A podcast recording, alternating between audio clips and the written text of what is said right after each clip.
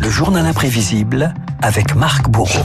Marc, je le disais, c'était un 27 avril, le 27 avril 1950, qui était créé l'association du Club Méditerranée, devenue aujourd'hui le Club Med, l'occasion de se pencher sur une enseigne qui allait révolutionner la société française.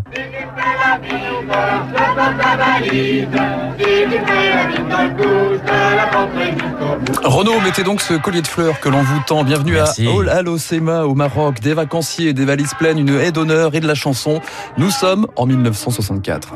La caravelle vient de débarquer un contingent de nouveaux aventuriers des loisirs organisés. Ils sont aujourd'hui près d'un demi-million à pratiquer une telle formule de vacances. Il y a dix ans, ils étaient 2000 seulement et tout porte à croire que bientôt, ils seront un million à subir ainsi cette cérémonie de l'accueil. Le Maroc, le Sénégal, les Baléares, Tahiti, 1500 euros les 15 jours à l'époque. Bienvenue dans un nouveau concept de tourisme à l'heure des premiers congés payés. Nous essayons de lui faire découvrir le monde en même temps que de satisfaire son besoin de vacances. À la manœuvre, un tandem improbable, Gérard Blitz, ancien champion belge de waterpolo et un ex-journaliste à l'humanité devenu l'ambassadeur des tentes de camping, Gilbert Trigano. Si fabriquer des vacances, c'est pour vous une industrie, pour nous, c'est essayer de retrouver pour chacun la joie, le bonheur individuel. Pour moi, ça, ça n'est pas du tout industriel.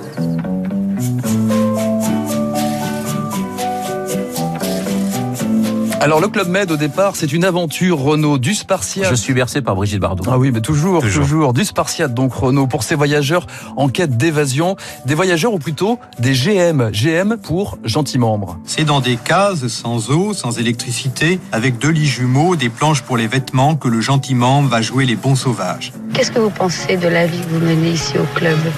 Elle est assez insignifiante. Farniente et déconnexion, à quoi ressemble une journée type dans les années 60 sous le soleil des tropiques, petit florilège. Vous avez un collier autour du cou. c'est pour euh, les consommations au bar. Enfin, une autre des formules du club, c'est-à-dire en l'abolition de l'argent. Une des règles du club, c'est de ne pas parler politique. C'est une abolition forcée. Lorsqu'on parle de politique, il faut faire Oh, tais-toi, tais-toi, tu sais, on ne peut pas parler. Vous avez emporté des livres avec vous? Non, il y a une bibliothèque ici au club. Qu'est-ce que vous avez pris? Quels sont les derniers livres que vous avez pris? Le dernier livre que j'ai pris, c'est sur les vacances, je crois.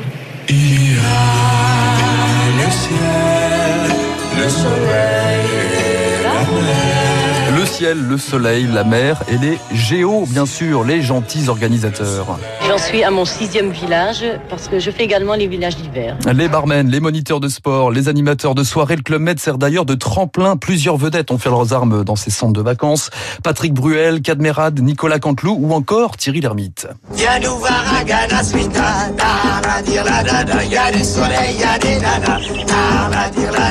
Une expérience de Thierry Lhermitte qui conduit à un film mythique, Les Évidemment, Eh oui. une satire, une satire assumée du Club Med. C'est bourré de trucs observés. Si c'est pas mot à mot, c'est dans l'esprit. Bonjour. Bonjour. Gigi. Bonjour, Claudius de Paris. Bonjour. Bernard, enchanté. Dis donc, je vous ai amené le soleil dans les bagages. Avec ce tout petit film, on a la surprise euh, de découvrir que tout d'un coup, notre film, le premier jour, attire plein de gens. Alors ça, par contre, Renaud, ce n'était pas l'ambiance à la direction du Club Med. hein. Quand ils ont vu le film, les bronzés passent très mal auprès des Trigano. Et pourtant, Patrice Lecomte, le réalisateur, se rattrape dix ans plus tard en signant les spots pubs de la marque au Trident. C'est gentil, mais j'ai un tennis Le bonheur, si je veux. Et pour la poterie, c'est dès qu'il neige. Le bonheur, si je veux, le Club Med, une révolution aussi en matière de communication. Quelques slogans célèbres. Club Med, le fou vivre. Et vous avez aussi Mettez votre portefeuille en vacances. Alors malgré quelques turbulences financières, des, notamment des, des directeurs, le Club Med est aujourd'hui à l'assaut de la clientèle étrangère. 65 villages dans 26 pays, de croisière, 1 milliard et demi d'euros de chiffre d'affaires en 2019. Moi, je passe de très bonnes mauvaises vacances. Le Club Med, une certaine idée des vacances et plus globalement de la société Renault. Je vous laisse avec ce GM, ce gentil membre, un brin cynique. Les gens oublient très vite. Une fois revenus à Paris, ils retrouvent leur intérieur, leur voiture. Je crois que ce qui a beaucoup d'importance pour eux, c'est ce qu'ils vont pouvoir dire quand ils vont rentrer. Ils pourront dire qu'ils ont été au Maroc. Ils n'ont pas plus de choses que dans le midi, en fait. Mais ils sont allés au Maroc. Est-ce que c'est une formule d'avenir? Oui, comme les supermarchés. On a rangé les vacances dans des valises en carton. Et sachez que le haut de gamme chez Club Med ne représentait que 25% des villages il y a 18 ans. C'est ce que dit Henri Giscard d'Estaing, le président du club. C'est 95% aujourd'hui. C'est dire l'ampleur de la transformation euh, mise en œuvre. 7h56, Seb, c'est bien, tout le monde se souvient de ce slogan. Eh bien, Seb investit dans de drôles de machines.